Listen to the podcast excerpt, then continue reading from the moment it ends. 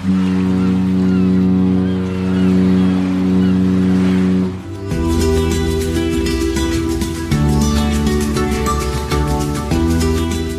Tricks, der Kreuzfahrt-Podcast. Hallo, herzlich willkommen zu einer neuen Ausgabe von Cruise Tricks, wie immer mit Franz Neumann in München. Servus. Hallo Jerome. Und ich bin Jerome Brunel in Horb am Neckar. Schön, dass Sie uns wieder heruntergeladen haben oder auf YouTube gucken. Das lohnt sich in dieser Folge vielleicht ganz besonders, weil wir ja heute über die Europa 2 sprechen wollen, wo der Franz diese Woche wieder drauf war und ich ganz, ganz furchtbar neidisch bin. Vorher möchte ich gerne mal, Franz, wenn du erlaubst, äh, ein bisschen Werbung machen. Äh, ja, mach das. Du hast einen neuen Podcast. Ja, gell? richtig. Ich habe einen neuen Podcast gestartet, nämlich äh, Aufwind heißt dieser Podcast, ist ein Podcast zum Thema Fliegen. Du weißt ja, ich bin Hobbypilot und mhm. ähm, bin in einem Verein und ich habe dem Verein vorgeschlagen, lass uns doch mal einen Podcast zum Thema Fliegen machen. Das gibt's nämlich noch gar nicht in Deutschland, zumindest nicht äh, meiner Kenntnis kein, nach. Kein Podcast zum Fliegen? Kein einziger, also ich habe keinen spannend. gefunden, tatsächlich. Ich gedacht, äh, dass es da den einen oder anderen gibt, der das. Ah gut, ihr, ihr seid alle in der Luft, ihr Piloten. Genau, da haben wir keine, Zeit, Zeit zum Podcast. Ja. Genau und äh, ich mache. Und ihr solltet auch tunlichst im Cockpit die Finger davon lassen. das sollte man in der Tat. Ähm, und zwar habe ich ähm, noch Kontakt aufgenommen mit dem BWLV, das ist der baden-württembergische Luftfahrtverband und der unterstützt mich dann dabei mit Veranstaltungstipps und auch mit redaktionellen Dingen, auch mit Ideen und so weiter. Und in diesem Podcast geht es, wie gesagt, um das Fliegen, um das Segelfliegen, aber auch um das Motorfliegen. Wird einmal im Monat erscheinen, so eine Viertelstunde bis halbe Stunde lang sein, je nachdem, wie viele Themen es da gibt. Und äh, ja, wer sich also für die Fliegerei interessiert, das ist ja gar nicht so weit weg von, von der Navigation zum Beispiel, äh, von der Schifffahrt, der kann auch gerne mal äh, auf Wind hören. Einfach in äh, iTunes Wir stellen suchen. ja immer wieder mal parallel fest, ne? Richtig. Also, wenn ich jetzt zum Beispiel einen Bootsführerschein machen müsste oder würde, ähm, dann wäre es durchaus so, dass das Ganze, was ich in der Navigation gelernt habe, fürs Fliegen vermutlich auch fürs, äh, fürs äh, Navigieren auf, auf See ähm, sehr, sehr hilfreich ist zumindest. Das ist da sehr ähnlich. ganz ähnlich, ja, das ja. stimmt. Wir rechnen da auch in Meilen und so weiter. Gut, also wer mal reinhören möchte, Aufwind heißt der Podcast. Äh, Sie finden das Ganze in iTunes. Da gibt's bisher jetzt eine Folge, wird wie gesagt monatlich erscheinen, immer am Anfang des Monats. Vielleicht interessiert's ja den einen oder anderen. Jetzt aber äh, kommen wir zu was ganz anderem, nämlich zu Europa 2. Und äh, Du erinnerst dich vielleicht, Franz, ähm, die Europa 2 war Thema in unserer aller, allerersten Sendung, in unserem allerersten Podcast äh, vor rund zwei Jahren. Und äh, das Schiff war jetzt wieder in der Werft in Hamburg bei Blom und Voss. Und äh, das hat mich ehrlich gesagt ein bisschen erstaunt, weil, wie gesagt, das Schiff ist ja gerade erst mal zwei Jahre alt. Ja, nach zwei Jahren ist es natürlich recht früh, wenn man normale Kreuzfahrtschiffmaßstäbe anlegt, die meistens eher alle fünf Jahre, ähm, wo ja auch die, die äh, normale äh, Inspektion, wenn man so will, äh, üblicherweise fällig ist. Aber bei so einem Luxusschiff wie der Europa 2, die ja als das luxuriöseste Kreuzfahrtschiff der Welt gilt, muss man einfach früher in die Werft. Da muss renoviert werden, da müssen tatsächlich auch Teppiche schon ausgetauscht werden, damit das alles wirklich picobello ist. Äh, und Hapag-Lloyd Kreuzfahrten hat auch ein paar kleine Änderungen noch äh, gemacht, also ein paar Umbauten gemacht, neu gestaltet, äh, zwei Bereiche, drei Bereiche. Und ich glaube einfach bei so einem Schiff muss man früher in die Werft. Da muss man sehen, dass die Leute, die ja doch relativ viel Geld bezahlen, ähm, einfach auch absolute Topleistung bekommen. Du sagst relativ viel Geld bezahlen. So eine Nacht auf diesem Schiff kostet ja so um die 500, 600 Euro mindestens. Ist also kein günstiges Schiff. Nein, es ist natürlich kein günstiges Schiff, ähm, aber es gibt da immer diesen schönen Begriff preiswert. Ich finde, es ist sehr preiswert, äh, in dem, im, im, wirklich im Wortsinne. Also es ist diesen relativ hohen Preis wert. Wobei man, glaube ich, auch so ein bisschen aufpassen muss. Man sagt immer Europa 2 furchtbar teuer, Luxusschiffe furchtbar teuer. Ähm, das ist natürlich der Fall, wenn ich es mit einer Innenkabine in einem Massenmarktschiff vergleiche. Klar, da kostet mich die ganze Woche so viel wie da eine Nacht. Vergleiche ich es aber mit einer mittleren Suite, bei Royal Caribbean, bei Celebrity, bei äh, Carnival, bei Norwegian, äh, wo auch immer, bei, äh, bei MSC, bei Costa, dann sind die Preise gar nicht so unterschiedlich. Also ich bin bei einer ordentlichen Suite, äh, bei einem Mittelklasse-Schiff, bin ich in einer ähnlichen Preiskategorie. Und dann wird es eigentlich ganz spannend, dann mal die Leistungen zu vergleichen, die ich im Vergleich bekomme. Und dann kommt man irgendwann an den Punkt, wo man merkt, hoppla, die Europa 2, 2 ist eigentlich, eigentlich gar nicht so teuer, weil ich ein ganz anderes Niveau an, an Leistung bekomme, und zwar eben übers gesamte Schiff. Ich bekomme dann nicht nur meine tolle große Suite, die vielleicht bei einem Royal Caribbean Norwegian Schiff ein bisschen größer sogar ist, weil auf den großen Schiffen mehr Platz ist, sondern ich bekomme natürlich auch den Service in allen Restaurants, über das gesamte Schiff, an der Rezeption, im Theater, in allen Bars, bekomme ich den gleichen hochklassigen Service eines Luxusschiffs, wohingegen ich auf einem Massenmarktschiff, wenn ich äh, eine Suite buche, habe ich vielleicht sogar noch einen Butler dabei, aber sobald ich mal meinen äh, Suitenbereich verlasse, meine Suite verlasse und eine ganz normale Bar, ein ganz normales Restaurant gehe, dann habe ich dort den Massenmarktservice, den ich äh, habe, wie wenn ich eine Innenkabine gebucht hätte. Das ist jetzt nicht dramatisch schlecht, aber es ist natürlich ein riesengroßer Unterschied zu dem, was ich auf einer Europa 2 bekomme. Bevor wir über das Schiff an sich sprechen, würde ich dann doch ganz gerne erstmal über die Destinationen sprechen, auf, bei denen du warst ähm, oder auf denen, bei denen du warst. Ähm, du hast ja einen Live-Blog geführt, konnte man ja verfolgen auf cruestricks.de, äh, habe ich auch verfolgt und wie gesagt, dich heftig beneidet, denn äh, da, wo du warst, das muss ja auch sehr, sehr schön gewesen sein. Du meinst, sein. du hast mich echt um den Regen beneidet, um den vielen. Ja, es war ja nicht die ganze Zeit Regen. Du hast zum Beispiel eine Fahrradtour nein, nein, gemacht war, bei strahlendem Sonnenschein. So Jetzt tu mal bitte nicht so. Das war Kopenhagen, ja. Also in Kopenhagen haben wir uns tatsächlich. Äh, da war ich übrigens auch Europa, schon mit der AIDA. Auf der Europa 2 mhm. gibt's äh, gibt's Fahrräder, die man sich also ausleihen kann. Muss man am Tag vorher Bescheid sagen, damit die am nächsten Morgen dann ähm, eben an der Pier bereitgestellt werden. Aber kann man sich also wirklich Fahrräder zum individuellen Benutzen ausleihen. Das kostet da auch nichts extra.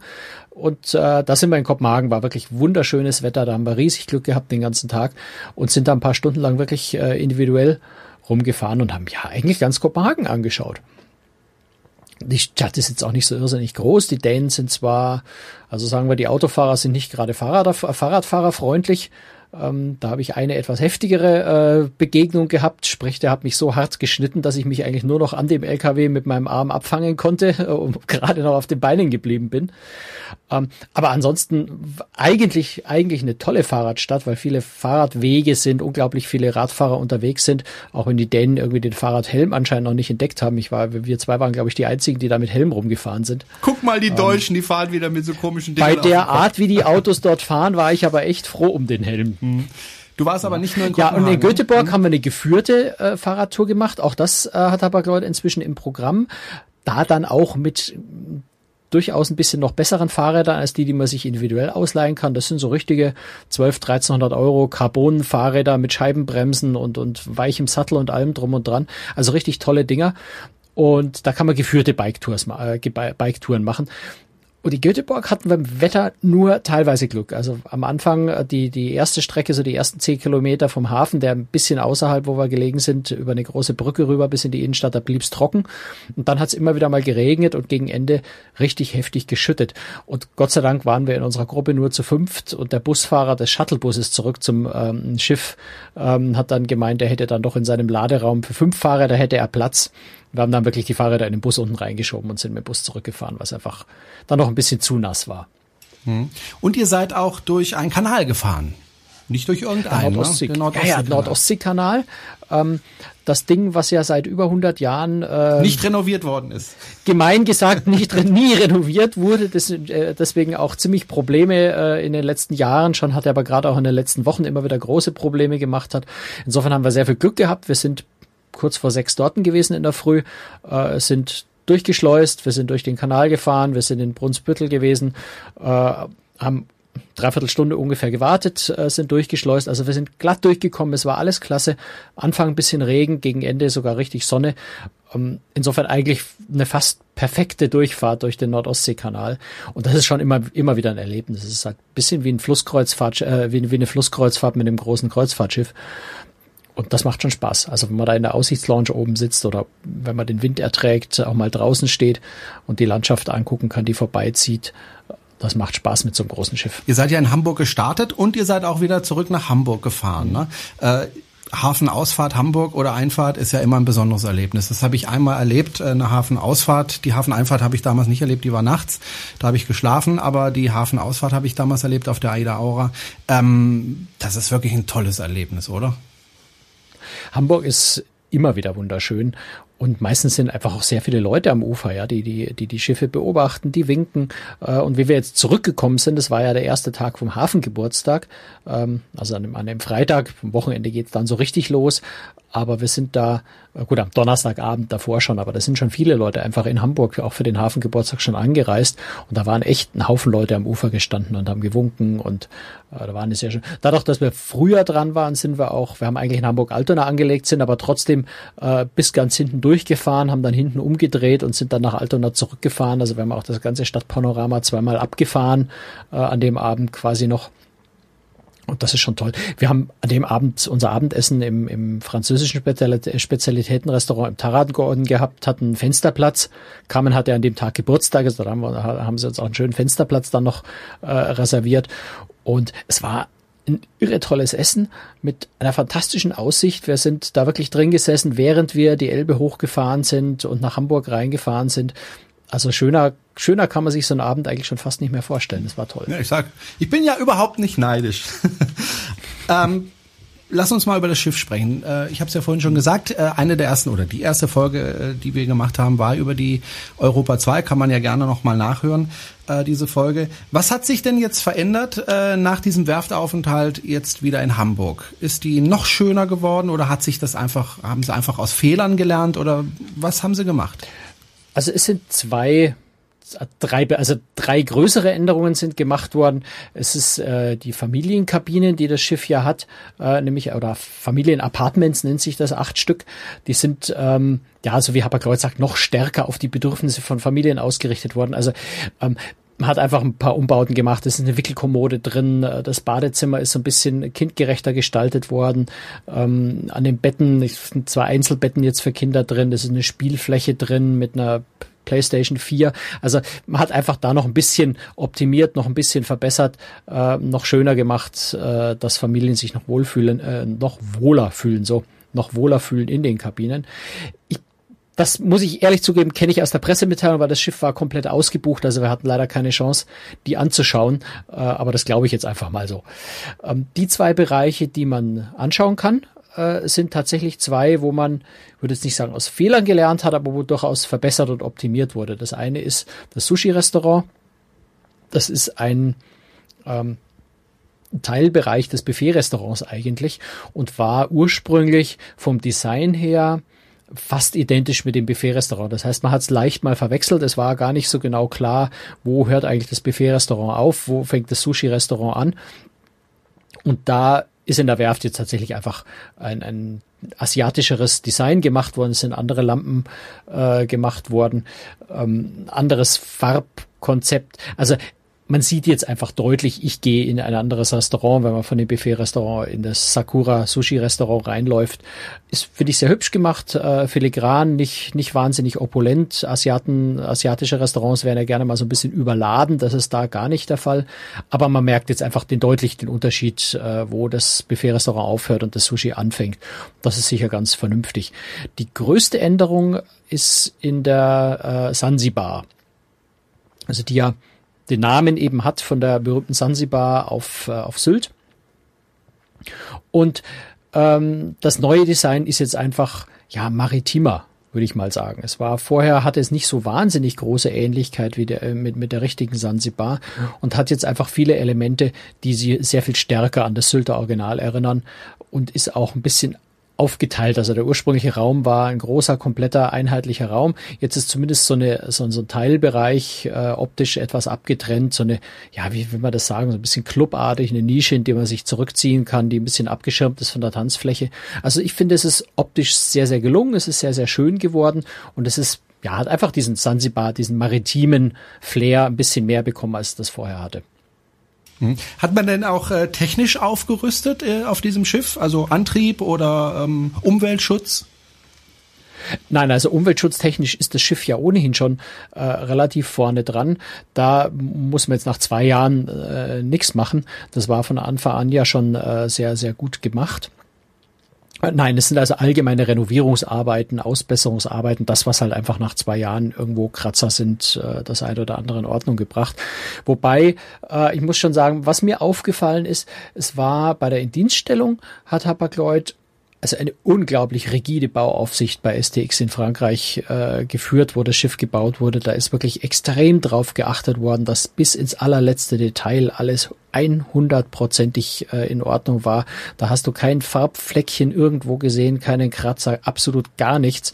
Und das ist jetzt schon so ein bisschen anders. Also da war ich überrascht, dass schon an der einen oder anderen Stelle bei Malerarbeiten einfach mal ein bisschen schlampig abgeklebt war und dann äh, die Flecken, die dadurch entstanden sind, auch nicht mehr wirklich komplett weggemacht wurden.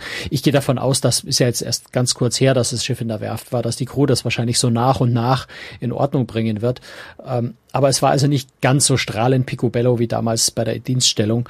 Äh, man hat gemerkt, dass in der Werft da an der einen oder anderen Stelle nicht ganz so optimal gearbeitet wurde. Also das einfach, wie gesagt, einfach mal hier ein Farbfleck und da mal ein Kratzer und da einfach auch mal ein bisschen Staub liegen geblieben ist, den man vielleicht noch hätte wegmachen können. Aber das sind Kleinigkeiten. Also das ist ähm, auf einem hohen Niveau. Andererseits muss man natürlich auf einem Schiff mit so hohem Niveau auch auf solche Kleinigkeiten achten. Meistens ist es ja auch ein Problem, äh, ein zeitliches Problem. Also ähm, Werftzeit ist teuer, weil in der Zeit verdient das Schiff kein Geld und kostet außerdem noch viel Geld. Äh, ich denke, da wird einfach sehr, sehr knapp kalkuliert äh, und man hatte vielleicht einfach nicht die Zeit, um das so in Ordnung zu bringen. Das kann man natürlich spekulieren. Auf der anderen Seite würde ich sagen, bei einem Schiff dieser Klasse, es muss halt einfach. Also dann muss man die Werfzeit drei Tage länger planen oder oder wie auch immer. Ich möchte, wie gesagt, jetzt da gar keinen großen, äh, gar keinen großen Vorwurf draus machen, gar keine große Geschichte draus machen. Es ist nur einfach aufgefallen, dass es anders als ähm, im äh, bei der Indienststellung, wo das schon fast surreal war. Also das muss man wirklich sagen. Das war äh, fast schon an der Grenze des Vorstellbaren, so picobello und sauber und perfekt. Und das macht das Schiff vielleicht auch so ein bisschen sympathischer, ähm, noch sympathischer, dass man sagt, jetzt ist halt, man sieht halt, es menschelt auch an der einen oder anderen Stelle. Es ist eben nicht alles perfekt, es ist nicht alles äh, Roboter, Maschinen perfekt, sondern ja, da ist eben mal einem Maler ein Tropfen Farbe runtergetropft, das passiert halt nun mal auch auf einem Schiff wie diesem. Und insofern kein großer Akt, kein großes Drama. Aber ich glaube, man kann es anmerken, weil es einfach auffällt. Aber der Franz ist dann doch ein bisschen pingelig. Naja, weißt ja, das ist, weißt du, es ist echt schwierig. Äh, und, und das muss man bei der Europa 2, glaube ich, immer, immer, immer wieder in Relation stellen und sagen, es ist, hm, ist ja noch nicht mal ein richtiges Meckern, aber es ist Jammern auf einem extrem hohen Niveau. Wenn die Messlatte wahnsinnig hoch liegt, dann ist das Schiff weit über allem anderen, was ich kenne, aber wenn man die Messlatte noch höher legt als das, ähm, dann kann man natürlich trotzdem feststellen, da ist noch eine Differenz zur Messlatte und, und äh, zwischen Messlatte und Realität. Aber es ist, wie gesagt, auf einem unglaublich hohen Niveau natürlich. Mhm. Du hast vorhin gesagt, das Schiff war ausgebucht. Ähm, das heißt, es läuft für die Reederei. Oder ist es manchmal ja, also auch nicht ausgebucht? Kann, ich habe natürlich jetzt keinen keinen Einblick in die Geschäftsbücher, aber das, was man von der Reederei hört, ist so, ja, es läuft, es funktioniert, äh, es ist immer wieder auch mal ausgebucht. Wie gesagt, das ist jetzt natürlich eine Reise, die war eine relativ kurze Reise. Kurze Reisen sind tendenziell immer etwas, äh, etwas voller gebucht. Die Reise direkt im Anschluss waren, äh, glaube zwei oder drei Nächte, ich glaube drei Nächte. Äh, die war äh, auch komplett äh, voll ausgebucht. Natürlich sind auch mal Kabinen leer, das ist auf vielen Schiffen so und gerade im Luxusbereich äh, eher häufiger. Aber so wie man die Reederei hört, sind sie sehr zufrieden. Ähm, und was auch auffällt, das war auch auf unserer Reise so, es sind tatsächlich auch ähm, englischsprachige Gäste an Bord, was ja das Ziel von Hapag-Lloyd äh, war, mehr nicht Deutsche, also aus, hauptsächlich aus dem englischsprachigen Bereich, Amerikaner, Briten, äh, mit an Bord zu bringen, die sich da wohlfühlen sollen. Und es waren tatsächlich auch hier wieder einige da und die, der Prozentsatz scheint gar nicht so schlecht zu sein, den, äh, den die Reederei da schafft. Was ist denn das für ein Publikum auf diesem Schiff? Also ist das so der Geschäftsführer, der mit seiner Familie eine Woche Luxusurlaub macht? Sind das normale äh, Arbeitnehmer, die sich einfach mal das angespart haben? Äh, wer ist auf diesem Schiff? Weil es ist ja nicht, es ist zwar preisgünstig ja. in Relation zu dem, was man ja, bekommt, Ja, aber der absolute halt Betrag ist natürlich Geld. schon ein ganz ordentlicher mhm. Betrag. Also so eine Woche kostet einfach in der günstigsten Suite, äh, Suite dreieinhalbtausend Euro ähm, pro Person. Das muss man natürlich schon bezahlen können. Ja, das sind halt diese 500 Euro pro Nacht, sieben Nächte, gibt 3500. Ähm, das ist natürlich ein Betrag, den man haben muss. Und insofern ist schon eher der Geschäftsführer mit seiner Familie, äh, den du beschrieben hast, und äh, derjenige, der sich sowas anspart und sich das einmal im Leben leistet, den gibt sicher auch das ein oder andere Mal, ist aber sicher nicht die Regel. Also es sind natürlich schon Leute, die im Beruf stehen, die einen sehr, sehr guten Job haben, die unter Umständen auch relativ wenig Zeit haben, das heißt Urlaub sehr intensiv verbringen wollen und äh, da wirklich sieben Tage intensivsten, schönsten Urlaub haben wollen und sich das dann eben leisten und, äh, und, und ja, ich sag mal, ich würde es einfach mal vergleichen mit einem mit einem Massenmarktkreuzfahrtschiff, wo ich vielleicht für 1200 Euro äh, oder 800 Euro so eine Reise machen kann. Also sagen wir für die Hälfte oder für ein Drittel, um es mal deutlich zu sagen, in der Balkonkabine oder in, in der Außenkabine.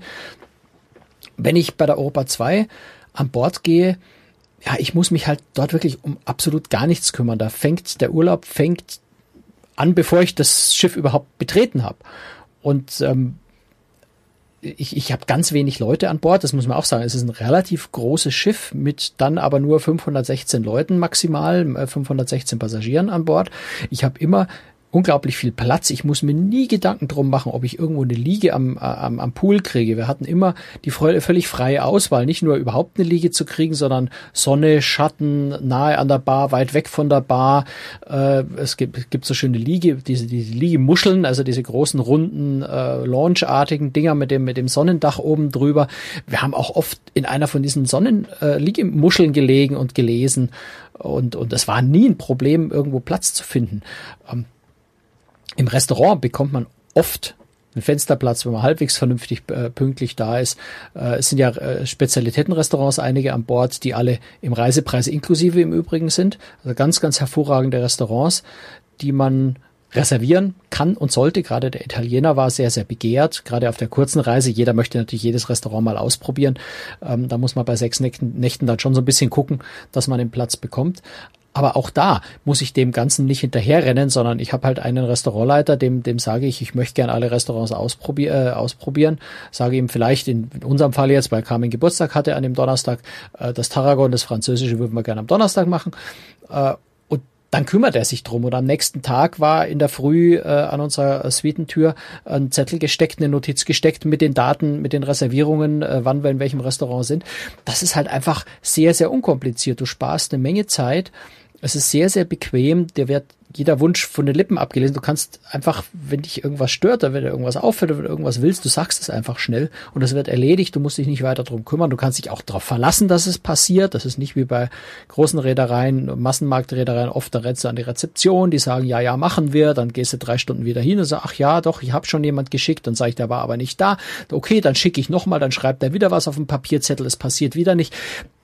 Das passiert auf einer Europa 2 nicht, sondern da gehst du kurz hin und sagst, äh, wie es in einem Fall zum Beispiel kam am Abend in die Kabine, äh, bevor wir ins Theater gegangen sind, da war am, am, am, auf dem Balkon draußen die Trenntür zur Nachbarkabine war wohl irgendwie lose und hat ein bisschen gescheppert im Wind. Dann bin ich nur auf dem Weg zur Rezeption, äh, zum Theater kurz an der Rezeption vorbei, hab gesagt, äh, scheppert ein bisschen, wäre nett, wenn sie es reparieren. Ja klar, fertig. Bin weitergegangen ins Theater, wo wir zurückkamen, war es natürlich in Ordnung gebracht. Also es ist einfach sehr, sehr unkompliziert, sehr, sehr komfortabel und das ist das, wofür du letztendlich den vielen, das viele Geld auch bezahlst. Also du kaufst dir wertvolle Zeit. Und wenn du eben stark im Beruf stehst, wenn du wenig Zeit für Urlaub hast, dann ist das locker das Geld wert, weil du einfach, ja, Zeit ist da das Wertvollste. Und wenn du das in dem Fall quasi kaufen kannst, Besser geht's ja eigentlich nicht. Franz, korrigier mich, ähm, wenn ich falsch liege, aber wenn ich mich richtig erinnere, hatte Hapag-Lloyd das Schiff am Anfang ja nur geleast. Inzwischen haben sie es gekauft, ne? Äh, warum ja, genau. eigentlich? Genau. Naja, normalerweise ist natürlich ein geleastes Schiff oft äh, für die Bilanzen interessanter, weil ich nicht den kompletten Kaufpreis aufbringen, äh, finanzieren muss. Ich habe die das, das Ganze nicht in meinem Anlagevermögen stehen und so weiter. Also das heißt letztendlich finanzielle, buchhalterische Unternehmensgründe. Ähm, andererseits ist der Nachteil, ich habe eine Charterrate, die wohl im Fall der Europa 2 relativ hoch war, äh, sodass darunter wiederum die Wirtschaftlichkeit gelitten hat. Jetzt hat TUI das äh, also als Mutterkonzern äh, selber finanziert, das Schiff übernommen, was tatsächlich sich in dem Fall jetzt sehr positiv auf die Bilanz auswirkt, weil diese hohe Charterrate natürlich äh, wegfällt und anders verbucht werden kann. Aber im Detail müsste man bei sowas dann wirklich Wirtschaftsprüfer, Spezialisten fragen, die sich da mit den wirtschaftlichen Hintergründen auskennen, warum er erst das eine und dann das andere macht. Ähm, ich denke, letztendlich war es einfach so, dass die hohe Charterrate die Probleme gemacht hat und man festgestellt hat, damit kommt man wirtschaftlich nicht auf einen grünen Zweig auf Dauer äh, und hat einfach einen besseren Weg gefunden oder gesucht und dann gefunden, wie man wirtschaftlich mit dem Schiff arbeiten kann. Franz, äh, die Europa 2, da wirst du mir sicher zustimmen, ist ein absolutes Traumschiff. Äh, für jeden, der auf diesem Schiff mal mitfahren darf. Äh, ich denke mal, äh, gehört bei dir zu den Top 3, wenn nicht das schönste Schiff, auf dem du bisher gefahren bist, in dem, in dem äh, Größensektor, sage ich mal. Du bist ja auch also auf Segelschiffen ich, unterwegs gewesen, das ist nochmal was anderes. Ja, ja. Aber also ich würde jetzt mal auf die auf, auf zwei Aspekte brechen, ähm, äh, herunterbrechen.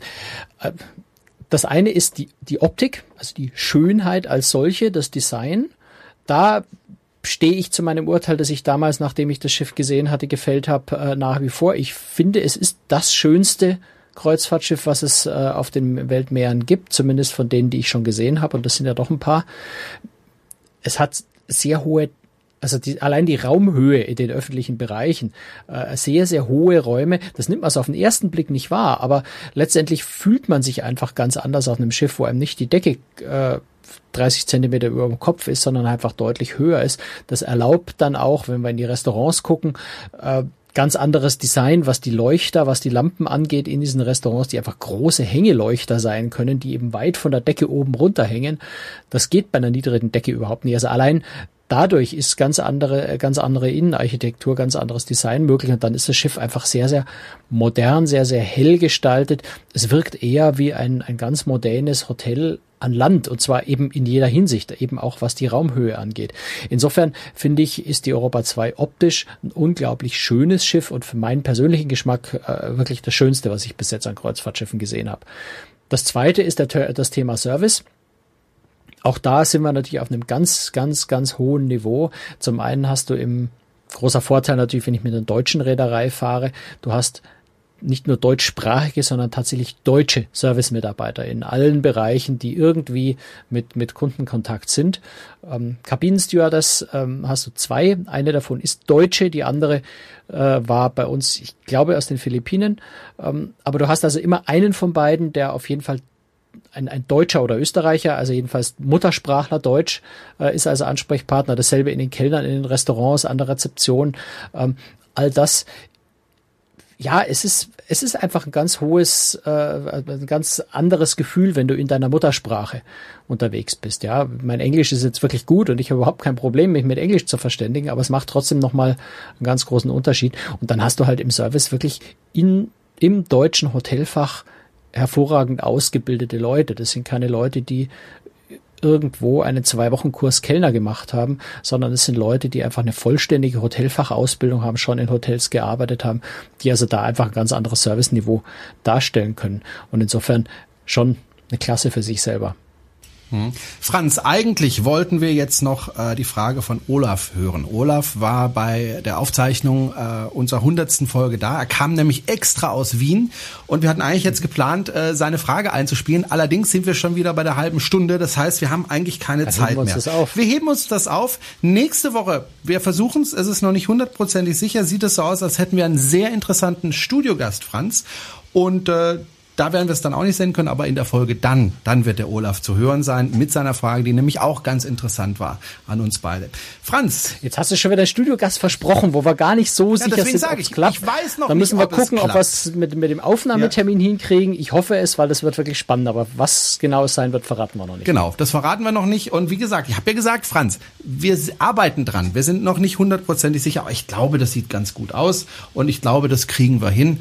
Und ähm, dann haben wir einen interessanten Studiogast. So, ich suche gerade an meinem Mischpult ähm, das Outro. Das ist so, wenn man. Die Musik? Ja, genau. Das ist so, wenn man ein Video macht, da kann man nicht mehr so viel schneiden. Da muss man irgendwie alles sozusagen unter Live-Bedingungen machen. Wenn Sie uns sehen möchten und auch ein paar Bilder von der Europa 2, über die wir ja jetzt die ganze Zeit gesprochen haben, dann können Sie auch äh, diesen Podcast als Video anschauen. Oder Sie hören uns einfach so wie immer per Audio, das ist auch in Ordnung. Und äh, Hauptsache, Sie empfehlen uns weiter. Hauptsache, Sie spenden ab und zu ein bisschen Geld an uns, damit wir die Serverkosten begleichen können und so weiter. Und Hauptsache, wie gesagt, Sie empfehlen uns weiter. Und bewerten uns und kommentieren uns und, und, und, und. Das ist die Hauptsache. Und natürlich gibt es zur Europa 2 auch auf großtricks.de ganz viel Informationen in Bild und Text, in Bildergalerien, in Panoramabildern. Und ich habe natürlich den Live-Blog geschrieben Und ich werde auch noch ein paar Zeilen mehr dazu, glaube ich, noch schreiben die nächsten Tage. Bin ich sehr gespannt drauf und wie gesagt, äh, ich bin sehr, sehr neidisch und ich fange jetzt schon mal an zu sparen, damit ich mir auch mal so eine Reise leisten kann und mal äh, eine Woche auf der Europa 2 mir so richtig gut gehen lassen kann. Franz, ich... War schon richtig klasse, ja. muss man zugeben, ja. Franz, ich wünsche dir eine schöne Woche und äh, ja, wir hören uns und sehen uns in einer Woche wieder. Danke fürs Zuhören. Genau. Tschüss, Bis Franz. Dann. Servus.